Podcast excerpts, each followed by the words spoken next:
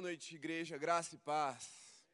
Glória a Deus, uma noite de celebração, culto Brave, culto Holy juntos. Muito bom ter vocês aqui com a gente. Vocês já fizeram parte do nosso time, é uma alegria recebê-los novamente. Vocês estão em casa, sejam muito bem-vindos. Hoje a mensagem é o Deus da vida. Uma mensagem, sim, que declara acerca do nosso Deus e nós enquanto seu povo, mas principalmente é uma mensagem contra o aborto.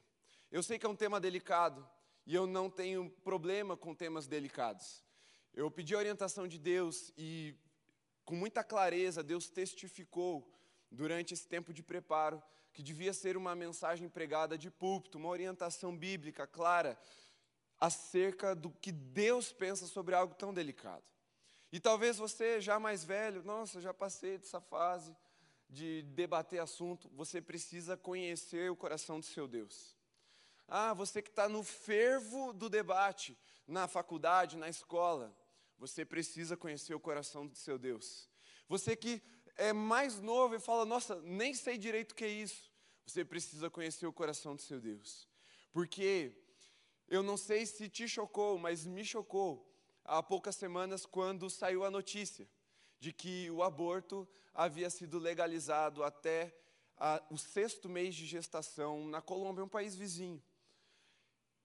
E quando a gente não sabe para onde o negócio está indo, é importante a gente conhecer de onde esse negócio veio. E a gente não sabe muito bem onde é que essas coisas vão parar. A gente não sabe muito bem o que é que, para que direção o mundo está caminhando, mas a gente sabe ou pode saber da onde esse negócio veio. E eu quero te dizer que isso veio do inferno. Mas nós, como o povo de Deus, o povo da vida, que recebeu não somente a vida aqui terrena, mas uma vida abundante, uma vida eterna, nós temos algo a dizer acerca disso. O nosso Deus tem algo a dizer acerca disso. Eu quero trazer para vocês uma mensagem, não apenas de entendimento ou de argumento ou de resolução humana, mas uma mensagem pregada com poder, e Deus vai testificar: eu sou o Deus da vida, trazendo cura aos enfermos nessa noite e liberdade aos cativos. Nós veremos isso acontecendo aqui no nosso meio, e você vai entender em que direção o Espírito vai nos levar ao falar desse assunto. Mas esse assunto precisa ser dito, e não pode ser dito de qualquer forma. Por isso, a gente lançou ali um temas polêmicos no nosso Instagram, falei um pouquinho sobre isso, dei alguns apontamentos, mas um carrossel não esgota esse assunto, nem tem como descrever muito sobre isso. Mas nessa noite, você vai entender que o espírito de vida que foi soprado nas suas narinas não pode ser apagado, e nós temos uma vocação a manter essa chama de vida acesa. Amém? Por isso, eu quero já de cara, dizer para você que eu não estou tirando nada da minha cabeça. Sim, o Espírito falou comigo, o Espírito me orientou na palavra, mas eu não estou tirando nada da minha cabeça. O primeiro livro que eu queria indicar para você, caso você tenha questionamentos mais profundos e mais sérios sobre isso, é um calhamaço de páginas aqui. É esse livro. Pode projetar para mim a imagem com os livros que eu vou indicar hoje, por favor? Para você saber que existem base bases de apoio àquilo que a gente está falando hoje. O primeiro livro é esse, Matters of Life and Death, do John White. Ele é, é escrito, ou melhor, ele tem a sua, o seu prefácio escrito por John Stott, um dos maiores teólogos da atualidade. Uma das melhores teologias. E aqui ele explica todo o conflito ético e medicinal sobre essa questão e muitas outras também. Então eu indico para você, é um livro caro. Se você é da área da, faz faculdade nessa área, se você tem vivido embates sobre isso, se você tem é, situações recorrentes em que você precisa lidar com o um aborto, eu indico que você compre esse livro e entenda ele. Eu não sei se ele tem em português. Você vai precisar ler em inglês ou de ajuda de alguém para traduzir o capítulo sobre a, o aborto. Quem me indicou esse livro foi a Camila, a doutora Camila está presente. Pode dar um tchau aqui só para a gente achar você. Ela está ali. É, é uma jovem aqui nossa e ela prontamente me cedeu esse material para que eu estudasse um pouco mais a fundo aquilo que o Espírito já estava trazendo no meu coração. E o outro livro é contra o aborto, não tem mistério nesse daí. O título e o livro é em português, é escrito por um brasileiro, chama Francisco Raso, e ele fala muito bem contra o aborto. Se você está na faculdade, você quer ter uma base, se você quer mostrar para as pessoas que o aborto não faz sentido nenhum, você vai comprar esse livro e dar para essa pessoa, ou você vai ler, estudar e vai expor a verdade acerca disso. E esse livro, Contra o Aborto, ele não é um livro cristão. Ele é um livro que vai falar só sobre os debates éticos. Então não é Bíblia, não é versículo sendo citado. Eu vou trazer algo muito mais profundo ainda, muito mais verdadeiro, porque a palavra de Deus é mais verdade do que qualquer argumento. Mas, se você não pode ficar usando versículos para conversar sobre esse assunto com as pessoas, você tem essas duas opções para se aprofundar mais. Dito isso, vamos à palavra, pode até tirar ali a imagem para ninguém se distrair. Vamos à palavra de Deus, está escrito assim em Gênesis 2, 7. E Deus soprou nas narinas do homem e ele se tornou alma vivente. Primeira coisa, a primeira declaração da palavra de Deus acerca da vida é: a vida humana não é só mais uma vida. A vida humana nem sequer é um amontoado de biologia, não é nem sequer um amontoado de células. A vida humana foi compartilhada do próprio sopro de Deus, o Espírito de Deus deu origem à vida humana. Por isso, todo ser humano, ele tem algo muito precioso nele, chamado imagem de Deus. Quando nós fomos criados, e aqui não pense só em Adão e Eva, mas todos nós, no nosso nascimento, nós não somos um acidente, nós não somos uma, uma, um efeito do acaso, nós somos um plano de Deus se cumprindo, nós somos a vontade de Deus se estabelecendo, e todo ser humano que recebe fôlego de vida, recebe nele uma dignidade espiritual que vai além de toda e qualquer biologia, qualquer argumento científico. Há um espírito de vida que foi soprado em nós por Deus. Nós não somos como os animais, nós não somos como ah, as árvores, como outros tipos de vida que existem dentro da ciência. Não, nós somos um tipo de vida que foi carregado pelo sopro de Deus de poder, autoridade e de imagem dele nós fomos carregados de sentido eterno, nós fomos carregados do próprio Espírito de Deus. E quando nós falamos disso, nós precisamos ter a consciência de que não é apenas mais um, mais um. Há algo de precioso em cada um de nós, cada ser humano tem valor em si mesmo, porque Deus deu a ele esse valor. Por isso, toda a vida merece respeito. O nosso Deus não é o Deus da morte, é o Deus da vida. E Ele mesmo se compartilhou conosco, soprando em nós o seu fôlego de vida. A segunda coisa que eu queria declarar para você, no que diz respeito às verdades da palavra de Deus para nós, é: lá em Salmo 139, nós vemos que Deus não é, conta com o acaso para dar vida às pessoas, Ele mesmo projeta, planeja, sonha as nossas vidas e Ele nos dá sentido, significado, Ele nos dá.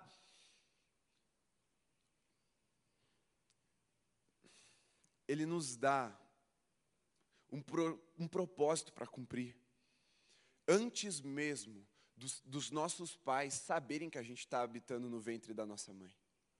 Salmos, o, o salmista diz que quando ainda éramos uma substância informe, quando nem tínhamos esse formato de gente, quando a gente ainda era um embrião, ou até, eu não sei se existe uma terminologia anterior ao embrião, mas quando acontece a fecundação, Deus já estava ali vendo, planejando, sonhando coisas para nós.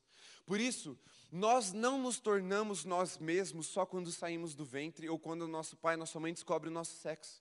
Porque Deus quis que nós fôssemos como nós somos. Ele quis que nós tivéssemos as características que nós temos.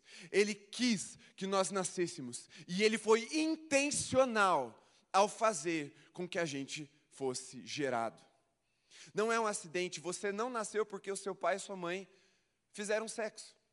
Você não nasceu porque por causa de uma, um encontro ou da união deles. Você nasceu porque Deus quis. E claro, ele usou sim o encontro deles, a união deles e a relação deles para que isso fosse gerado. Mas antes mesmo disso, Deus já tinha um, um plano e um propósito para você. Amém? Isso é uma verdade que você crê acerca de si mesmo. Você crê ou não crê que Deus planejou você? Então você também crê que Deus tem planejado coisas para pessoas que nunca vão ter a oportunidade de viver essas coisas. Porque a sua vida tem sido interrompida antes mesmo delas respirarem o fôlego aqui da atmosfera. Mas saiba que o espírito de vida já estava sobre essas crianças que não tiveram essa oportunidade. Da mesma forma como Deus quis você, Ele também quis aquelas crianças. E Ele deu vida a elas, antes mesmo delas terem a forma humana como nós a conhecemos. Era substância informe. Romanos 8,16. Paulo fala que o espírito de adoção testifica com o nosso espírito que nós somos filhos de Deus. Qual é a verdade dessa palavra? Que eu e você somos adotados por Deus. E que nosso Deus, como está escrito lá no Salmo 68, é pai dos órfãos. Por isso, não existe orfandade na casa de Deus. Nós precisamos compreender isso, porque muitos dos argumentos pró-aborto passam pela orfandade. E a orfandade não é simplesmente uma situação de vida. A orfandade é um espírito, um espírito maligno que precisa ser vencido na nossa geração. Se a gente for ver, e eu vou mostrar algumas coisas para vocês daqui a pouco sobre isso, vocês vão perceber que não só aqueles que perdem seus pais são órfãos, mas esse espírito ele marca a vida de muitas pessoas que têm os pais vivos, por meio da rejeição. Marca isso por meio do abandono. Marca a vida dessas pessoas com aquela, aquele tratamento ruim, aquele tratamento evasivo dos pais. E o espírito de orfandade, ele também age na nossa geração fazendo com que os pais não assumam a responsabilidade por seus filhos, gerando fuga e, portanto, morte. E morte das formas mais terríveis que você pode imaginar. E eu vou mostrar isso para você daqui a pouco. Mas saiba que é, não existem órfãos na casa de Deus. Se eu e você fomos adotados por um espírito de adoção, se eu e você fomos chamados de filhos, temos o poder, o direito de sermos chamados filhos, Saibam que todo aquele que se render a Jesus também pode ser chamado filho de Deus. E há uma autoridade, um poder nisso. Não é qualquer coisa ser chamado de filho de Deus. E saiba que o espírito de adoção, ele é poderoso para romper com todas as cadeias que a orfandade gera nas nossas vidas. Ele é poderoso para nos curar de todas as marcas que a orfandade gera na nossa vida. E ele é poderoso para estabelecer um reino de justiça na nossa geração, fazendo com que homens e mulheres cheios do Espírito Santo levem redenção àqueles que foram marcados por essa orfandade. Esse é o nosso Deus. Ele é pai dos órfãos e das viúvas. E ele não só é pai dos órfãos e das viúvas de uma forma distante, não. Ele estende as suas mãos na terra para acolher os órfãos e julgar a causa das viúvas, ou seja, dos oprimidos, daqueles que foram abandonados, daqueles que têm dificuldades. Ele estabeleceu uma vocação para nós como igreja. Lá em Tiago, capítulo 1, no verso 27, diz que a verdadeira forma de nós nos mantermos conectados com Deus, sermos os braços de Jesus na terra, é cuidar, auxiliar, prestar socorro aos órfãos e às viúvas. Ou seja, quando Deus Pai se torna um pai adotivo, ele não apenas é, ele também imprime em nós essa característica espiritual para que nós, por meio de uma vocação espiritual, exerçamos esse espírito de adoção e gerando redenção na vida das pessoas. Nós somos chamados a corresponder à imagem de Deus. Não apenas ser redimidos em nós mesmos, mas para que, ao sermos redimidos pelo sangue de Jesus, nós nos tornemos imagem de Deus, a imagem de Cristo aqui na terra, para levar isso para as outras pessoas também. E é a vocação da igreja. Não espere que a política faça isso. Não espere que as ONGs façam isso. Não espere que as pessoas do mundo façam isso. Deus pode usar a graça comum se manifestando em todo lugar da terra, mas existe uma graça especial que foi derramada sobre nós, que somos filhos de Deus, para manifestar desse amor e gerar essa redenção.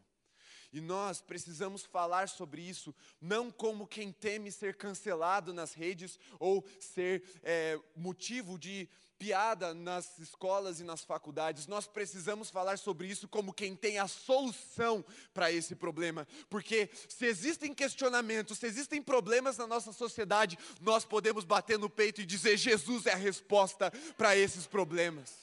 Nós podemos encher a nossa boca de significado e poder, crendo que o Espírito Santo vai nos dar a palavra e falar: Jesus é a, é a resposta. A palavra de Deus tem a solução. E o nosso Deus é Pai dos órfãos. Por isso nós estamos aqui, não apenas para discutir, não apenas para debater e participar do debate público. Ah, a igreja tem que participar do debate público. Eu quero resolver o problema público. Eu quero levar essa redenção para a nossa geração de uma forma que os nossos filhos não sejam mais vítimas dessa, dessa orfandade. Minha, minha filha não vai ser, em nome de Jesus não vai ser. Vou ficar bem firme ali, cuidando dela até o final. O ponto é que eu não quero que o marido dela venha todo marcado por orfandade também. E nós temos uma responsabilidade de gerar essa cura, essa salvação, essa redenção na nossa geração. E se você teve um encontro com Jesus, se você foi acolhido por Deus, Deus já te habilitou para derrotar esse espírito de trevas na nossa geração. Não espere que cai um meteoro na terra com uma cartinha de Deus escrito como resolver o problema da orfandade. Deus escolheu a igreja para enchê-la do espírito dele e trazer essas soluções. Quando nós exercemos nossa identidade como sacerdócio real, ou seja, eu tenho a autoridade para entrar na presença do Deus que criou o universo, o Deus que criou todo o ser humano, o Deus que soprou o seu espírito em nós, para levar os problemas como os sacerdotes faziam, ó oh, Senhor, estamos passando isso aí, esse é o nosso pecado, essa é a nossa situação, tem misericórdia de nós e oferecer sacrifício santo, que são as nossas orações, são as nossas intercessões, nós também temos a autoridade para sair da presença de Deus. Entenda o sair aqui, não é sair literalmente da presença de Deus, é só sair do lugar de intimidade com Deus com uma resposta para ser voz profética no nossa, na nossa geração, no nosso tempo. Deus quer encher você ao ponto de você começar a transbordar a vida nos lugares em que você for. E as pessoas que foram marcadas por isso, que, em sua maioria, estão ocupando os lugares de debate, falando a favor do aborto como se isso fosse uma solução, elas vão ser redimidas e saradas. Você não foi chamado para humilhar ninguém com argumentos bons. Você foi chamado para levar cura para aqueles que estão com as suas línguas e as suas palavras envenenadas pela dor e pela amargura. E é essa a nossa posição aqui como geração é falar: Senhor, eis-me aqui, envia-me como profeta às nações. Que o Senhor encontre em você um coração não só pronto para entender, mas um coração pronto para explicar e também um coração pronto para derramar, para ministrar a vida àqueles que precisam. Porque ninguém é a favor da legalização do aborto ou do aborto de graça. Existem marcas provocadas pelo inimigo que levam as pessoas a essa, essa situação, a essa realidade. E aí, para isso, sem me estender muito, eu quero trazer uma perspectiva bíblica sobre isso. Eu queria que você abrisse a sua Bíblia em Deuteronômio 7, a partir do verso 1. A minha versão é NA, você vai ler comigo. Eu queria que você entendesse que aqui é o caso mais bem descrito na palavra sobre o que Deus pensa sobre o aborto. Vamos ler a partir do verso 1. Abra aí sua Bíblia. Se quiser projetar, fiquem à vontade. Está escrito assim: Quando o Senhor, o seu Deus, os levar para a terra que vocês vão possuir, e tiver expulsado muitas nações de diante de vocês, os heteus, os girgazeus, os amorreus, os cananeus, os ferezeus, os heveus e os jebuseus, sete nações mais numerosas e mais poderosas do que vocês. E quando o Senhor, o seu Deus, as tiver entregue nas mãos de vocês, para que as ataquem, vocês devem destruí-las totalmente. Não façam aliança com essas nações, nem tenham piedade delas. Não casem com pessoas dessas nações. Não deem as suas filhas aos filhos dessa gente, nem tomem as filhas deles para os filhos de vocês, pois elas levariam os filhos de vocês a se desviar de mim, para que servissem outros deuses. Assim, a ira do Senhor se acenderia contra vocês e depressa ele os destruiria. Mas o que vocês devem fazer é derrubar os altares dessas nações, quebrar as suas colunas sagradas, cortar os postes da deusa Azerá e queimar as suas imagens de escultura. Porque vocês são povo santo para o Senhor, seu Deus. O Senhor, seu Deus, os escolheu para que, de todos os povos que há sobre a terra, vocês fossem o seu próprio povo. O Senhor os amou e os escolheu, não porque vocês eram mais numerosos do que os outros povos, pois vocês eram o menor de todos os povos, mas porque o Senhor os amava, e para cumprir o juramento que tinha feito aos pais de vocês, o Senhor os tirou com mão poderosa e os resgatou da casa da servidão, do poder de Faraó, o rei do Egito. Portanto, saibam que o Senhor, o seu Deus, é Deus, ele é o Deus fiel, que guarda a aliança e a misericórdia até mil gerações aos que amam e cumprem os seus mandamentos. Porém, ele retribui diretamente aos que o odeiam, fazendo-os perecer. Ele não demora em castigar aqueles que odeiam, prontamente lhes retribuirá. Portanto, guardem os mandamentos, os estatutos e os juízos que hoje lhes mando cumprir. Essa é a palavra de Deus acerca do povo que vivia em Canaã. Canaã era a terra que Deus prometeu para Abraão, que daria para ele e para sua descendência.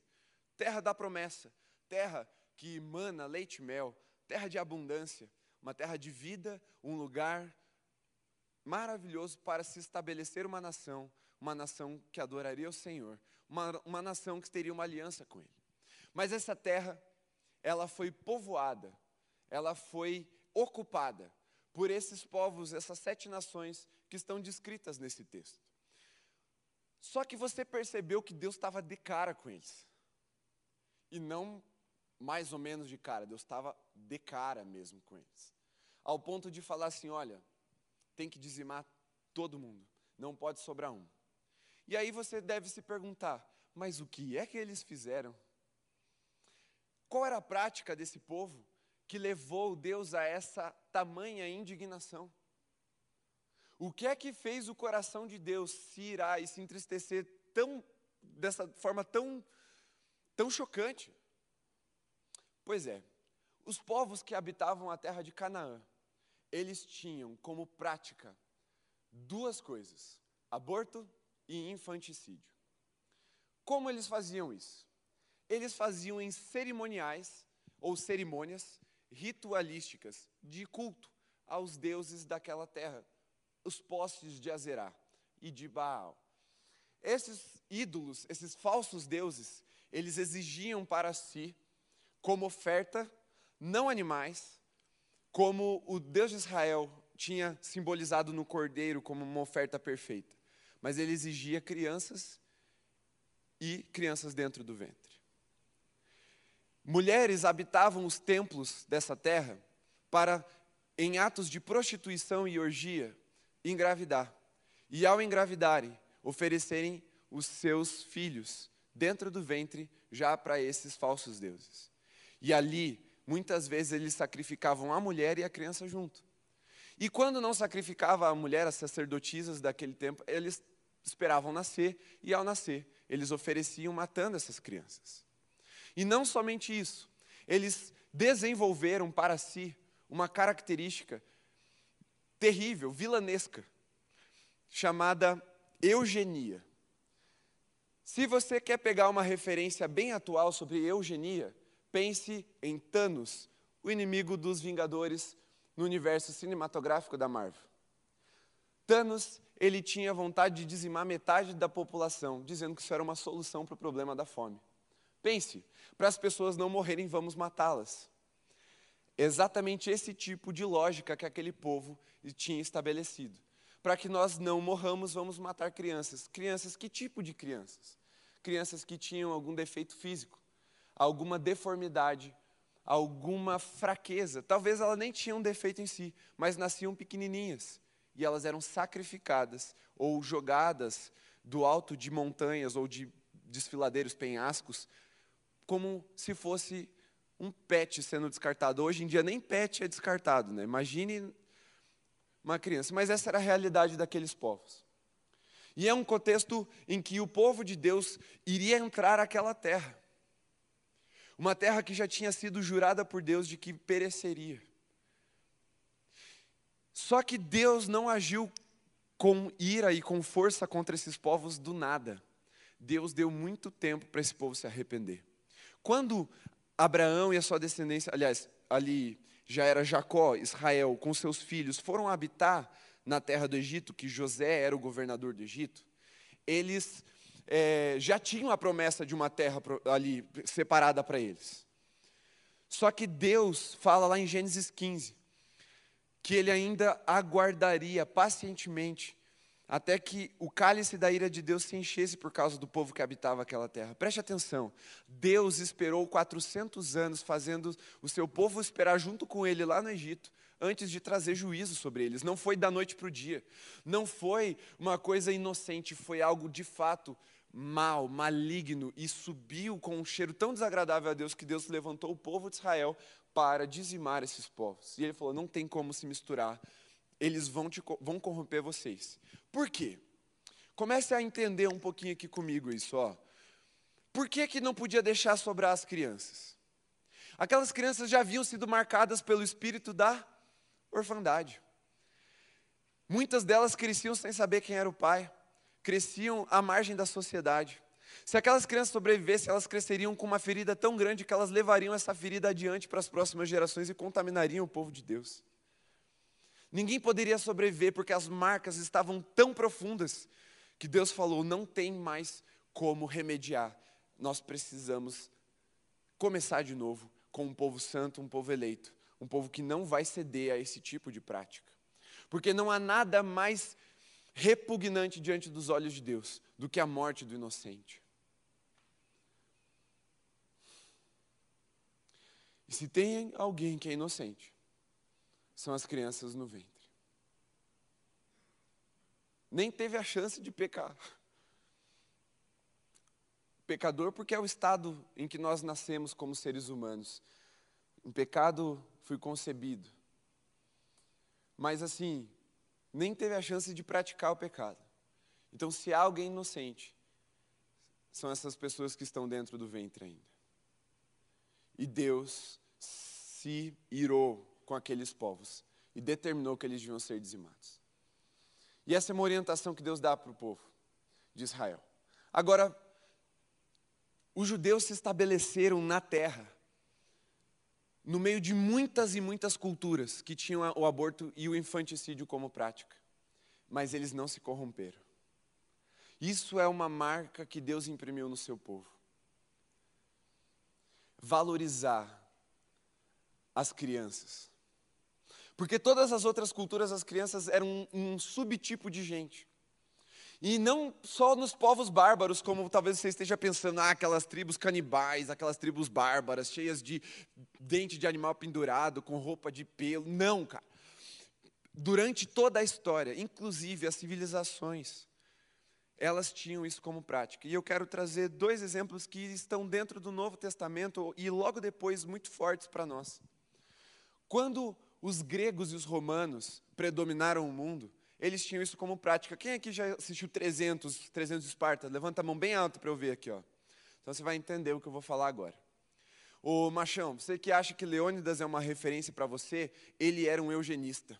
Ele matava crianças lançando ela no desfiladeiro. A referência de homem que é para você não é o Leônidas com a barba cheia dele. A referência que você tem que ter de homem é Jesus. Porque ele também, por mais que a história seja legal ali, inspiradora, o que está por trás é terrível. Então não pare de olhar para essas figuras históricas cheias de corrupção e pecado, e volte a olhar para Jesus para se tornar um homem de verdade. Fecha o parênteses, voltando aqui. Se você assistiu 300, você viu que os sacerdotes e os oficiais do exército lançavam as crianças menores e as com, com deficiência e tal. E aquele batalhão de 300 perdeu por causa de uma criança que sobreviveu. Olha a marca de rejeição dela. Uma criança deformada, cheia de problemas físicos que os pais esconderam e criaram à margem da sociedade. Ela, cheia de ódio, trai o seu povo e faz com que os persas massacrem ali aquele batalhão de 300 homens. Olha como o espírito de orfandade perpetua a morte. E ele marca as pessoas. Mas os gregos existiam isso com, muito disseminado na sua cultura, não só ali os espartanos nas cidades-estado, de uma forma cultural mesmo. Os gregos faziam isso tranquilamente. E os romanos que vieram depois deles, que assumiram esse protagonismo na história, também faziam isso. Roma, que o império mais duradouro da história, o que tinha a república, que tinha leis, que tinha, não sei, um monte de coisa. Eles também faziam isso. Tanto que Paulo usa lá na carta aos Romanos o espírito de adoção como uma marca forte, porque o adotado tinha mais direito do que o filho biológico simplesmente por uma razão. Porque o adotado, o pai quis, o filho biológico, ele não necessariamente quis. Então, o adotado tinha mais direito na sociedade romana, muitas vezes, do que o próprio filho biológico. E isso era bem disseminado, tão disseminado, que no primeiro século, quando Jesus inaugura a sua igreja, nesse contexto greco-romano, uma cultura grega e romana, os cristãos receberam um apelido muito curioso: comedores de criancinha. Por que será? Veja, era prática comum abandonar as crianças ao relento. Largar, nasceu, joga fora. Nem todas as mulheres elas praticavam o aborto intrauterino, porque ainda hoje é, imagine naquela época, era algo muito arriscado para a saúde delas. Mas já se praticava, por exemplo, com ervas que provocavam um aborto. Já se já tinham instrumentos criados especificamente para essa função para manipular o útero da mulher e matar a criança lá dentro. Mas quando a mulher não tinha condições de pagar lá os curandeiros e os médicos para fazer isso, ela esperava a gestação acontecer e depois largava. E aqui, eu estou falando mulheres, mas pense que é a família como um todo, porque o homem era mais pilantra ainda. Está claro que não estou de forma alguma culpando as mulheres, o homem era muito pior do que a mulher. Quem inventou esse negócio de legalização do aborto não foram as mulheres com o feminismo, tá? O, a primeira onda do feminismo era contra o aborto. Porque quem era a favor do aborto eram os homens safados, que queriam sexo irrestrito e não queriam se responsabilizar pelas crianças que eles geravam nas mulheres. Então, só para você saber, quem começou com isso não foi o feminismo nem as mulheres, foram os homens safados que queriam ser livres de toda e qualquer responsabilidade. Agora, aqueles homens também abandonavam as crianças ao relento. E aí os cristãos, movidos por um espírito de compaixão e de adoção, faziam o quê? Recolhiam as crianças e adotavam. Só que naquela época ainda havia uma perseguição. Eles não podiam fazer um culto num lugar bonito como nós. Eles faziam nas casas. Muitas vezes lá em Roma eles faziam isso nas catacumbas, nos lugares subterrâneos da cidade. E lá eles recolhiam as crianças e levavam para lá. O que, que os romanos e os gregos começaram a pensar? Eles estão comendo essas crianças, são os canibais. Tamanha a marca da orfandade e da desgraça já estava impressa naquela, naquela sociedade. Se você vê uma pessoa recolhendo um bebê que foi jogado numa lixeira, como a gente já viu muitas reportagens de, desse tipo de acontecimento, o que, que você pensa? Que a pessoa vai comer a criança ou que ela vai acolher e vai resgatar e vai levar para o hospital? A segunda opção, ok? Eu, eu não, nunca pensei o contrário, espero que você também não. Mas assim, por quê? Porque nós não estamos tão impregnados assim ainda. Ainda estamos num ponto que dá para retornar, dá para a nossa sociedade ser sarada. Eu ainda não desisti do Brasil. E não importa que os nossos vizinhos estejam indo para o caminho errado, nós ainda somos uma igreja forte e relevante, uma voz profética na nossa nação. E enquanto nós estivermos aqui, nós vamos anunciar a verdade de que há, há redenção, há restauração em Jesus Cristo. Mas aquele povo estava tão desgraçado já com aquela situação que eles pensavam isso. Vocês conseguem imaginar a corrupção e o efeito da orfandade na cabeça daquelas pessoas?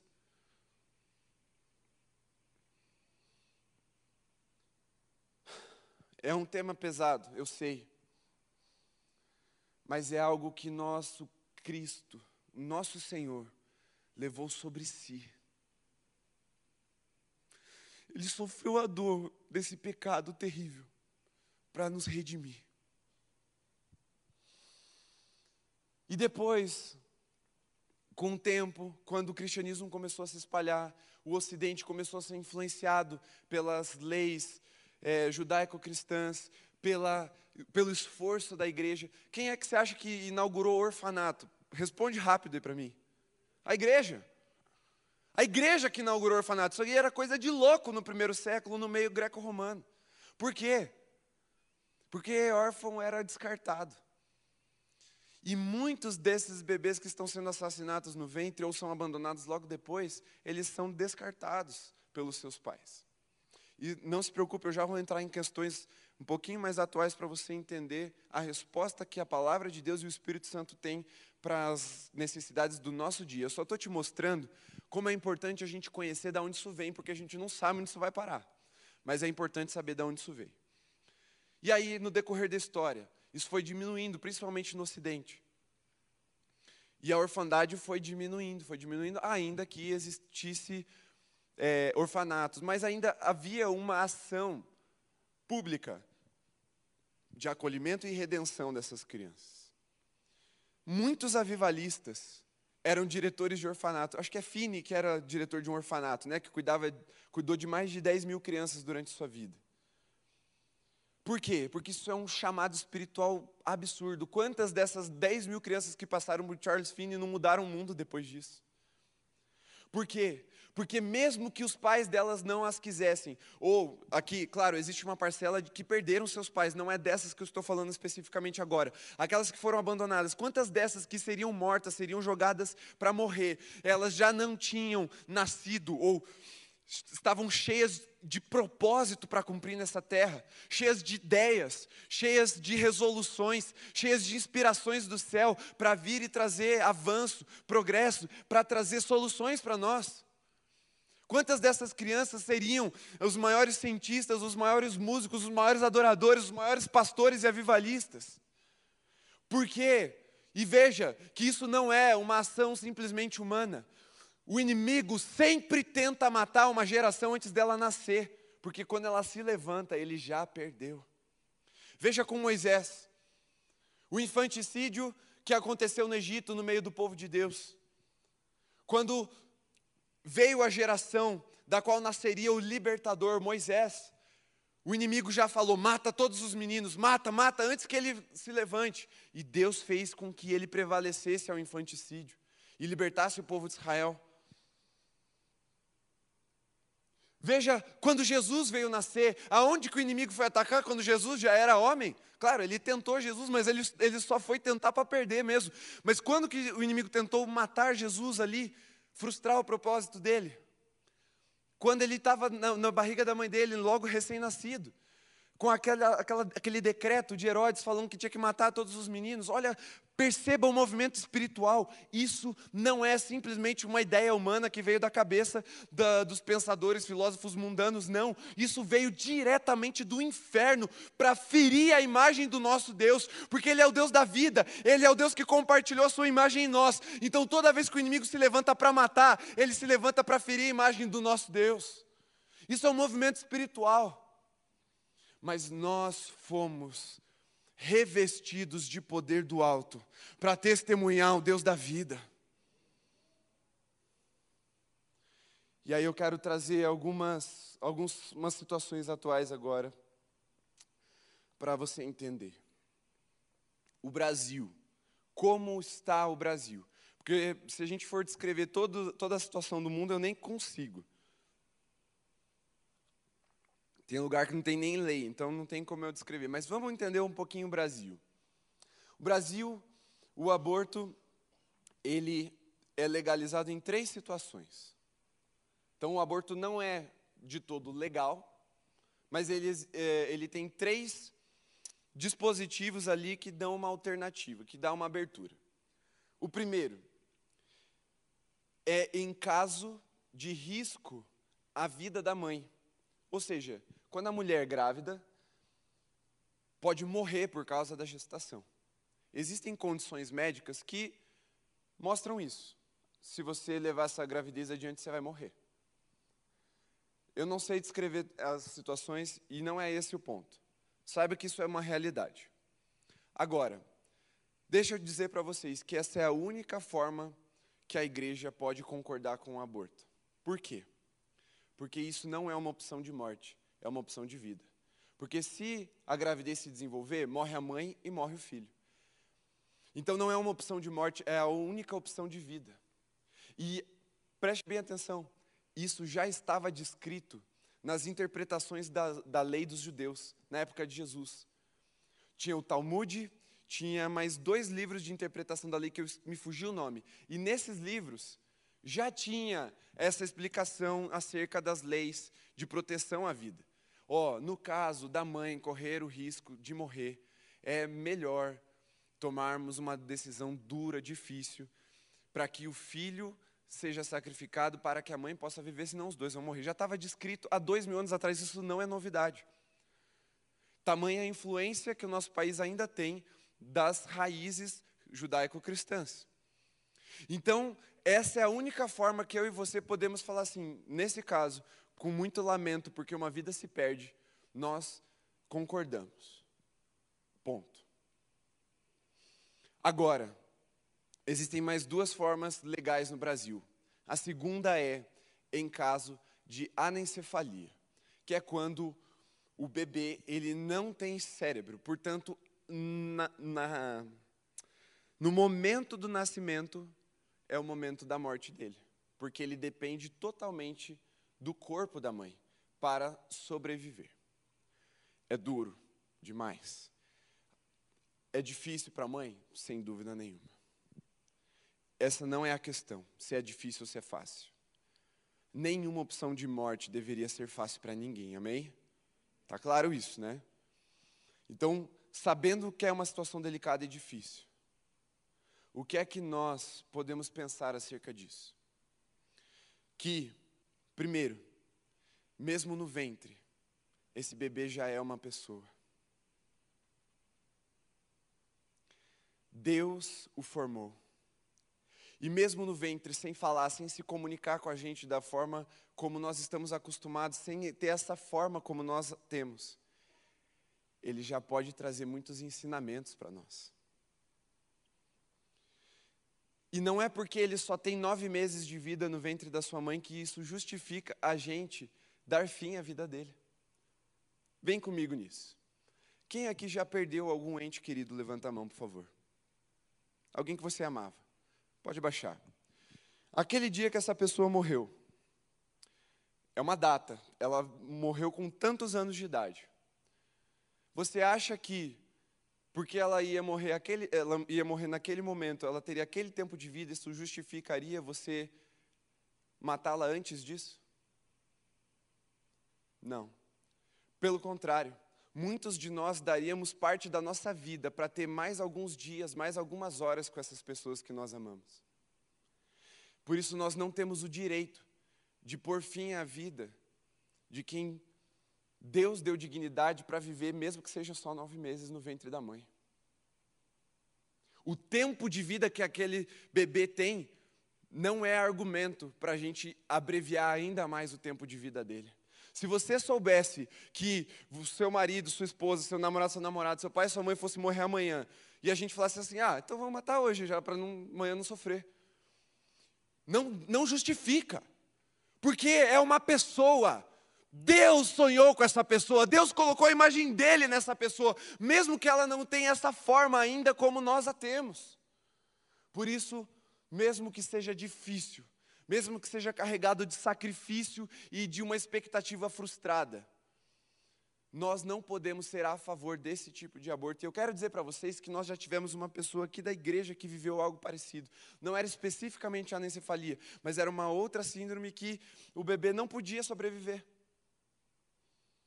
E ela levou a gravidez até o final. Porque ela entendeu que havia uma vida ali. Faleceu. Mas viveu até onde ele pôde ensinou, marcou a vida dos pais. Você acha que os pais esquecem? Não.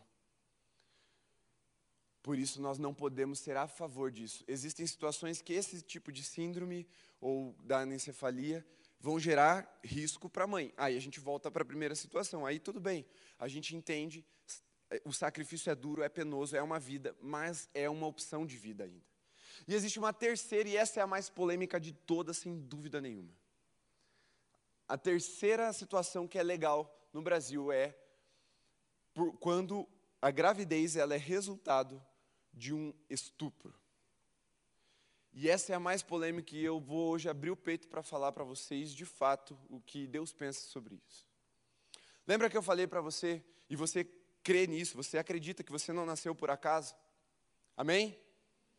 Lembra que Deus sonhou com você mesmo antes de você ser uma substância informe? Você crê nisso? Então você crê que existem pessoas que não são você que também aconteceu isso? Vamos lá. Quando acontece uma gravidez em caso de estupro, a mulher é inocente, ela é vítima. O homem, ele é o agressor, ele é o criminoso. Mas o bebê também é inocente. E ele não foi gerado para pagar o pecado do agressor. E aí você deve estar pensando, poxa, mas a mulher vai ter que conviver com a gestação, gerando um filho bastardo de um agressor. Deixa eu te dizer uma coisa. Matar o bebê não vai apagar a ferida e a cicatriz do abuso. Tá claro isso? Alguém discorda de mim? Você não é nem louco de levantar a mão, né? Eu sei, mas assim, precisa ficar claro que um aborto não apaga a dor do abuso. Porque tem mulheres que são abusadas, não engravidaram, e são marcadas por esse abuso e por esse estupro de uma forma profunda na sua alma e são vítimas disso. Carregam isso de uma forma muito dolorosa. Agora, abortar não vai sarar essa ferida, em primeiro lugar. Segundo, abortar é mais uma morte, é mais um preço a ser pago de transformar o ventre num sepulcro, no cemitério do seu filho. E isso também marca profundamente o coração da mãe. Portanto, primeiro, não é solução para o primeiro problema, cria um segundo problema. E terceiro, na gestação, a mulher pode ressignificar a sua dor, gerando um filho que vai trazer alegria, prazer e uma nova perspectiva de vida. E existem inúmeros testemunhos que você talvez nunca vá ouvir na mídia, porque há um interesse, em primeiro lugar, espiritual, em segundo lugar, econômico, em terceiro lugar, ideológico, de que você não ouça esses testemunhos. Mas existem inúmeros testemunhos de mulheres que levaram a gravidez até o fim, para dar o seu filho para adoção, e ao nascer, foram redimidas, seu coração foi sarado para que elas, na maternidade, ressignificassem a sua dor. Agora, dentro disso, a mulher não precisa criar o filho bastardo, gerado sendo fruto de um abuso, de um estupro. Ela pode ainda redimir e ressignificar sua dor, dando o privilégio para pessoas que não podem gerar e ter filhos, de se tornarem pais. Essa é a redenção que o nosso Senhor tem para apresentar para esse questionamento da nossa sociedade. Pessoas que estão lutando, pessoas que não têm condições físicas de engravidar, mas têm a vocação, têm o chamado à paternidade e à maternidade, estão clamando para terem um filho, elas podem receber esse presente. E ao invés de culpa, de mais uma marca, de mais uma ferida na alma, essas mulheres elas vão ter o prazer de gerar alegria, redenção, gerar vida em outro lar também. Você está entendendo a mudança de perspectiva que isso traz? O que era para ser dor, abuso e morte se torna em algo redimido, sarado e em vida para outras famílias também. Esse é o nosso Deus. O Deus que é poderoso para fazer com que todas as coisas cooperem para o bem. Ele é poderoso para transformar a maldição em bênção. Isso é palavra de Deus e a gente precisa crer nisso em todas as dimensões da nossa vida. Inclusive nessa que é tão delicada, é tão difícil. Mas nós temos uma resposta. Nós temos um Deus que é pai, pai de órfãos, que é juiz, justo, e julga a causa da viúva. E mesmo que essa mulher não seja viúva, a vítima, ela é ainda assim uma vítima, ela está fragilizada. E qual é o nosso papel em relação a essas mulheres? Não é de apontar o dedo, de julgar ou de chamar ela de qualquer coisa que não de uma mãe mesmo, mas ela é e precisa ser o alvo da nossa misericórdia e o alvo da graça que Jesus nos deu. Nós precisamos olhar para essas mulheres, não como quem julga e acusa, mas como quem acolhe e quem ama elas. Porque o que elas mais precisam ouvir é que elas são amadas e amparadas. O que elas mais precisam não é serem convencidas com argumentos ideológicos, elas precisam é de um abraço carinhoso de Jesus. E Jesus te deu o espírito dele para você ir até essas pessoas e abraçá-las com carinho, com amor, com profundidade e derramar a vida que Jesus tem colocado em você. E a Camila, na sua gravidez, ela teve uma experiência que é uma das experiências que eu mais me orgulho de você.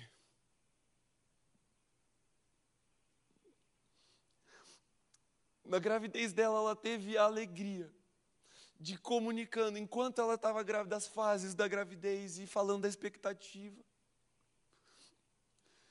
De convencer sem, sem muita intencionalidade, mas assim, convencer uma moça que estava grávida e ia abortar a ter o seu filho. E essa mãe não só teve o filho, como é apaixonada por ele. E já quer ter mais. Porque nós não precisamos combater a morte com argumentos de morte, se nós temos a vida para ser apresentada em Jesus Cristo. Esse é o nosso Deus. E sabe, muitas vezes a gente tem timidez ou vergonha porque a gente não conhece. Precisamos conhecer. A Bíblia diz que a gente precisa é, dominar a palavra ou manejar a palavra como um obreiro fiel, como quem sabe o que está fazendo. Mas, mais do que isso, meu querido, eu quero te inspirar nessa noite para a gente fechar esse sermão. Quando, a, quando Paulo e os apóstolos, eles foram tomados pelo Espírito, eles foram cheios do Espírito Santo. Eles foram autorizados a pregar como poucos. Se você vê Pedro levantando e pregando aquele sermão bom. Paulo, então, melhor ainda. A questão é que o evangelho, ele não é só ou não é palavras de convencimento humano. O evangelho ele também é demonstração de poder. E preste atenção, porque você precisa ter fé agora para você receber isso e reproduzir isso. Quando você estiver falando de vida, a vida vai se manifestar. A Bíblia diz que o evangelho, ele é acompanhado de sinais e manifestação de poder. E eu creio que enquanto nós pregarmos a vida, a vida vai se manifestar.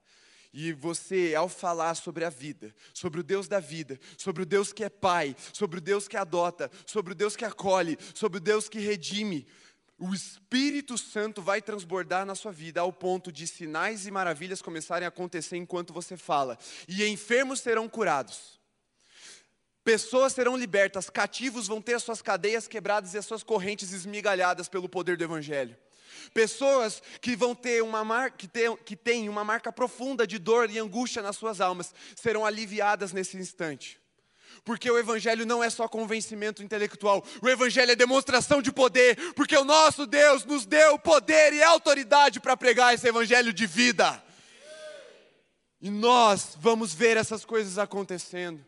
Você não precisa ficar postando no Instagram, você não precisa ficar xingando ninguém lá. Esquece, rede social não é para convencer ninguém. Ninguém vai para as redes sociais para ser convencido. Você pode se posicionar, mas não vai lá para xingar, brigar com ninguém. Se você vai falar, fale com pessoas, pessoas que podem receber o Espírito. A sua rede social não vai receber o Espírito. As pessoas do outro lado da tela talvez não recebam, mas se você estiver olhando no olho dela, com os olhos brilhando em paixão por Jesus, quando você falar de vida, a vida vai chegar com você naquele lugar e naquela pessoa. Por isso, crie essa expectativa, tenha essa fé de manifestar o reino de Deus junto com você, independente do lugar. Se Deus pegou um profeta e botou no meio de um vale de ossos secos e transformou num exército cheio de vida ao soprar o seu espírito, meu irmão, a sua faculdade é muito mais fácil para Deus fazer o que Ele quer. A sua escola é muito mais fácil para Deus começar a levantar um exército cheio de vida lá.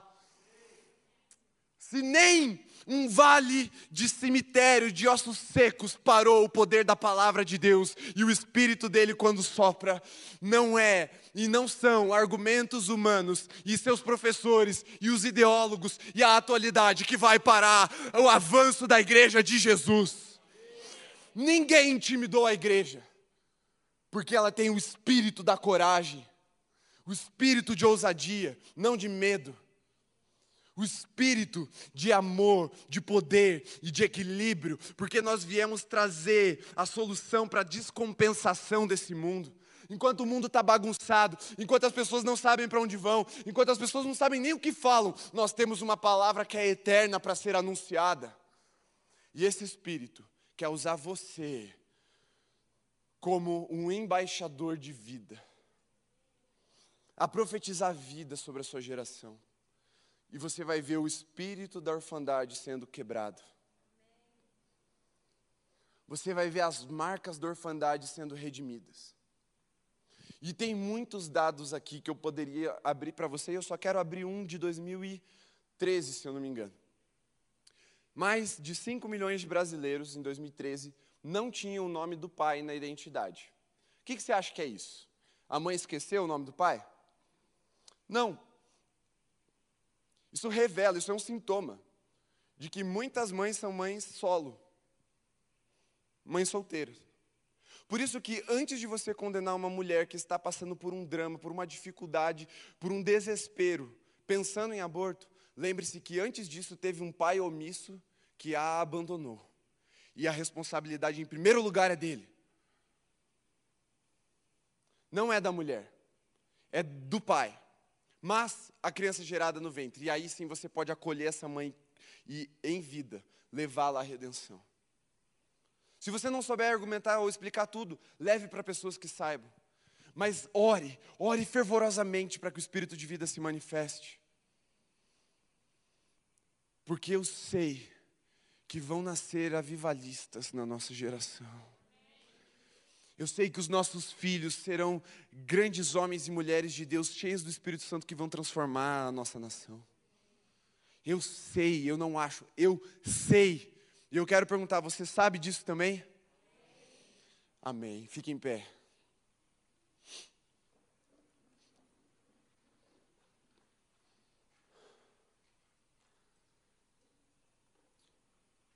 Eu não esgotei o assunto. Ixi, muitos questionamentos. Eu quero o último para você aqui, enquanto você está em pé, olhe bem para mim. Quando eu era adolescente, eu entrei num debate nas redes sociais num grupo cristão. E esse grupo apoiava o aborto, a legalização do aborto, enfim, independente da nomenclatura. E tinha um médico nessa, ou um estudante de medicina nesse grupo. E ele usou o seguinte argumento: porque nas comunidades mais pobres, se essas crianças nascerem, elas vão sofrer. É verdade ou não é? Diga sim, é verdade, elas vão sofrer. Agora eu pergunto: quem é que aqui nunca sofreu na vida? Levanta a mão, por favor. Algum de vocês gostaria que a vida de vocês fosse interrompida por essa razão? Pois é, essas crianças também têm que ter o direito de vencer os seus sofrimentos e manifestar a glória de Deus aqui na terra. Sofrimento nunca vai ser motivo para pôr fim à vida de um inocente, de terceiro. Nunca. Nós cremos no milagre até o último dia. Nós cremos que Deus pode tirar os mortos da, do sepulcro, trazer de volta a vida. Nós cremos que não há enfermidade que Jesus não venceu na cruz. Por isso nós cremos que a vida prevalece sobre a morte, porque o, apóstolo Paulo disse olhando para Jesus: Onde está a morte a sua vitória? Onde está a morte o seu poder? O pecado é o poder da morte, mas o pecado Cristo venceu na cruz. Feche seus olhos por um instante. Eu queria que, mesmo de máscara aí, você inspirasse assim com bastante vontade e depois soltasse, lembrando que o Espírito de Deus foi soprado em você para que você tivesse vida. Você não é um amontoado de células. Você é a imagem de Deus aqui na terra. Deus te deu vida, Ele quis você. Mas Ele também quer muitos inocentes que estão sendo sacrificados e mortos. E se nós não quisermos ver a nossa nação falida, sendo dizimada, sendo transtornada pelas próximas gerações, se nós quisermos construir um país melhor para os nossos filhos, e a gente tem que começar, em primeiro lugar, a pensar já, mas nós não podemos recuar diante do espírito da orfandade. Nós precisamos anunciar o Deus da vida e o espírito de adoção. Isso não significa necessariamente a adoção lá de você ir no orfanato e pegar uma criança. Porque Deus é pai dos órfãos. Anuncie em primeiro lugar isso. Se Deus te vocacionar para adoção, glória a Deus, vá lá e adote. Faça bastante isso. Mas assim, em primeiro lugar, anuncie o pai que acolhe, o pai que adota, o pai que traz para dentro de casa que é o nosso Deus. Feche seus olhos de verdade, irmão. Inspire mais uma vez. E agradeça o privilégio da vida.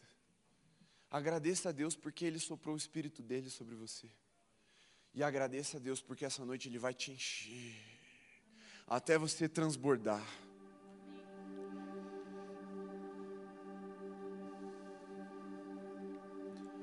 Se você deseja ser cheio do Espírito mais uma vez, até você transbordar, para que você não apenas carregue uma mensagem argumentativa, mas você carregue a manifestação sobrenatural do poder de Deus junto com você. Coloque suas mãos como no ato de quem recebe, assim começa a clamar: Mais de ti, Senhor, me enche, me enche, sopra mais. Derrama, abre os céus, abre a adega e derrama o vinho novo. Sopra dos céus, Senhor, o sopro do teu espírito Faz de mim um soldado desse exército de vida. Peça para o Espírito Santo soprar as suas feridas para que ele traga alívio. Peça para que o Espírito Santo sopre as suas cadeias para que ele quebre as suas cadeias e te liberte. Peça para o Espírito Santo soprar a vida, para que você possa em Jesus ressignificar a sua dor e ser adotado por Jesus de uma, por Deus Pai em Jesus para que você viva uma vida abundante, não uma vida mais vitimada pelas suas dores e pelas marcas que fizeram contra você, não, Deus é Pai, e Ele nos chama de filhos, e isso é poder, poder. Você não precisa mais ser vítima desse espírito. Você não pode mais deixar esse espírito avançar contra seus irmãos dessa geração. Você é dispenseiro da graça de Deus. Portanto, por onde você for, quanto mais cheio do Espírito você tiver, mais vida você vai semear, mais vida você vai gerar. Por isso o clamor dessa noite só existe um. Não é para você saber argumentar igual eu fiz, ou melhor, ou como está nos livros. O clamor é um só: Espírito de vida, enche-me, enche-me, enche-me, até transbordar, até a vida se manifestar ao meu redor, até que os enfermos sejam curados, e os cativos sejam libertos, e os quebrantados sejam levados à salvação. É um só.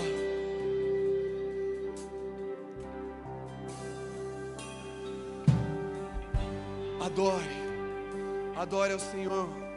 nessa música com gratidão e depois eu vou fazer um apelo de cura e você vai vir aqui à frente, nós vamos orar e enfermos vão ser curados nessa noite. Pessoas que estão com doenças há muito tempo, hoje o Espírito de vida decreta a cura sobre vocês. Pessoas que estão cativas pelas suas dores no coração, na alma, aquelas feridas da orfandade, aquelas marcas do passado, hoje o Espírito Santo vai curar e vai libertar. Por quê? Porque estamos reunidos no nome de Jesus. E nós já cantamos: há poder no nome de Jesus para curar e libertar. A palavra já foi pregada, o evangelho já foi anunciado. Chegou a hora dos sinais e maravilhas se manifestarem no nosso meio. Você vai adorar de forma profética, substanciando essa realidade de cura e libertação agora. Em nome de Jesus. Quantos creem que o Senhor enche até transbordar?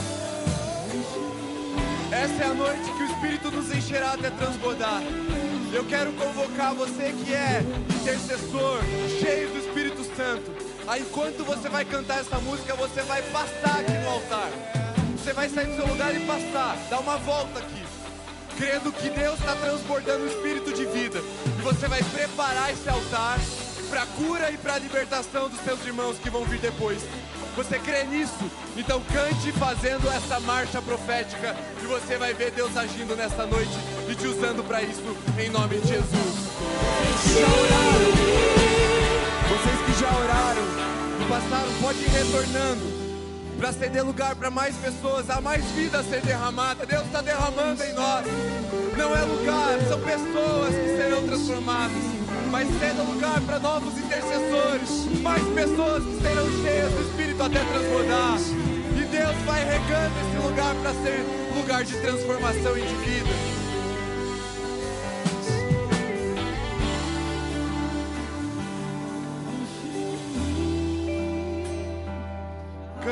Cante, cante. Com fé, uma declaração de fé.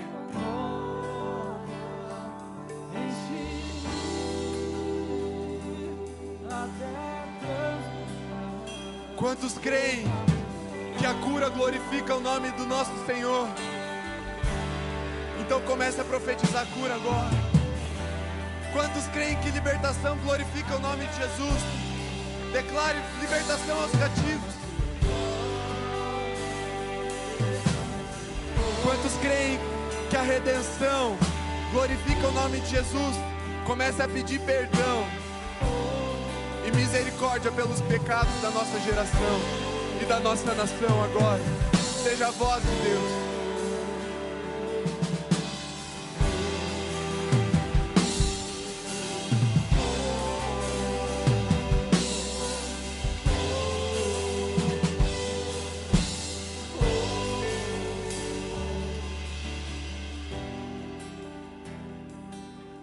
Pedir que você que é intercessor, e não tem uma enfermidade, não foi marcado pelas marcas da orfandade, não tem a sua alma ferida hoje, já foi redimido por completo. Eu vou pedir que você levante suas mãos bem alto e fique orando, intercedendo.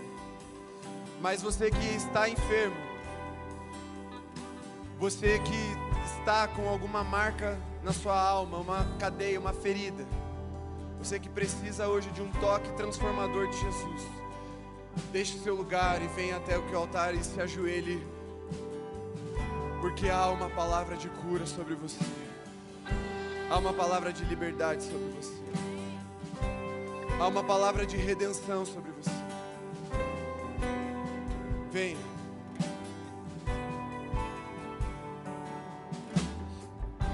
Venha se ajoelhe. Chegou o dia de Jesus levar a sua dor. Chegou o dia de Jesus te sarar.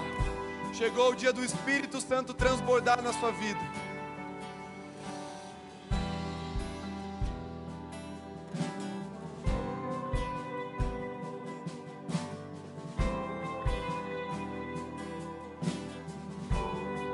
Continue intercedendo, você que está de mãos levantadas, não abaixe. Existem cadeias que só são quebradas com intercessão fervorosa. Vai orando pelos seus irmãos, vai orando por cura, vai orando por salvação, vai orando por redenção, vai orando por libertação. No nome de Jesus, cadeias estão caindo.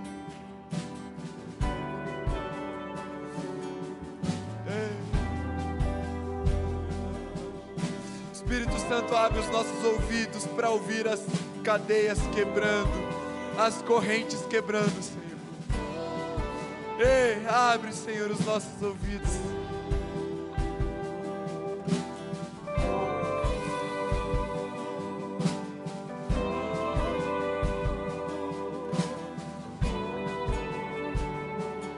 Agora, enquanto nós vamos cantar de novo, ouço cadeias quebrando. Você que é intercessor, cheio do Espírito Santo, você vai vir e vai declarar essas palavras sobre essas pessoas que estão aqui à frente. Você não precisa orar especificamente, você vai chegar, pôr a mão e vai falar liberdade. Você vai falar cura. Você vai falar transformação e redenção. Palavras simples, mas verdadeiras no espírito. E corações vão ser tratados nessa noite Jesus vai fazer uma obra tremenda na vida desses irmãos, e é só o começo. Esses irmãos são apenas sementes daquilo que Deus vai fazer na nossa geração. Você que não vai vir aqui na frente, eu vou pedir que você gaste a sua voz cantando agora. Nós estamos no ano da prova do invisível, da substância daquilo que a gente não vê o ano em que nós vamos criar realidades pela fé. Então você vai cantar com fé e vai gerar essa nova realidade em fé na vida desses irmãos. Participe porque essa obra é de Jesus, mas não quer dizer que é sem você. Ele quer contar com cada um de nós para fazer isso no nossa, na nossa nação, na nossa geração. Então vamos cantar. Deixe seu lugar e ore por alguém. Venha. Vocês que estão de joelhos, permaneçam assim mais um instante. Todos vocês que estão em pé, eu vou pedir que estendam as mãos para cá. E a cada frase que eu parar, você vai dizer amém com força e fé.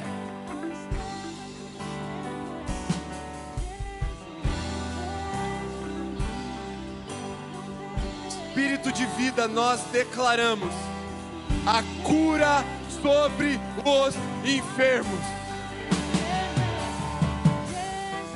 Nós declaramos a cura na alma. Nós declaramos liberdade aos cativos. Nós declaramos a redenção. E nós declaramos que o teu Espírito está enchendo e transportando nessas vidas para a glória de Deus Pai. Aleluia! Meu irmão, você que está aqui à frente, eu preciso que você me escute por um instante. Eu sei que você está quebrantado, que o Espírito está agindo dentro, está te libertando. Eu sei que o Espírito está te enchendo. Eu sei que as suas feridas estão sendo saradas, as enfermidades estão sendo levadas. Mas eu preciso que você ouça a voz profética nessa noite. Ah, uma vida abundante reservada em Jesus para você. Você não precisa mais ser vítima das circunstâncias. Você não precisa mais viver de acordo com as marcas do passado, porque Cristo levou as marcas que você tem no corpo dele para te dar vida e vida em abundância, uma vida de ressurreição, uma nova vida no espírito, uma vida cheia do espírito, uma vida de poder e de propósito. Saiba, você foi projetado por Deus para ser um recipiente da glória dele aqui na terra. Ele não habita mais em templos feitos por mãos humanas, mas por aquilo que ele mesmo pôs a mão para fazer, que somos nós, seus filhos, a sua igreja. A sua forma foi a forma que Deus escolheu de recipiente para ele derramar o seu espírito. Por isso, viva uma vida abundante em nome de Jesus. Porque o espírito da orfandade foi cravado na cruz e derrotado com a ressurreição de Cristo. Derrotado com o nosso Senhor vencendo em ressurreição. Por isso, toda vez que essa voz se levantar contra você, trazendo acusação, te colocando de novo no lugar de vítima e de coitado, declare com fé: o meu Senhor venceu a morte, o meu Senhor venceu o pecado, o meu Senhor me redimiu, por isso eu vivo nele e eu vivo em abundância, na promessa que ele está cumprindo na minha vida. E eu vou pedir que vocês se coloquem em pé, para que a gente ore junto mais uma vez. Eu queria orar com vocês. Você precisa crer.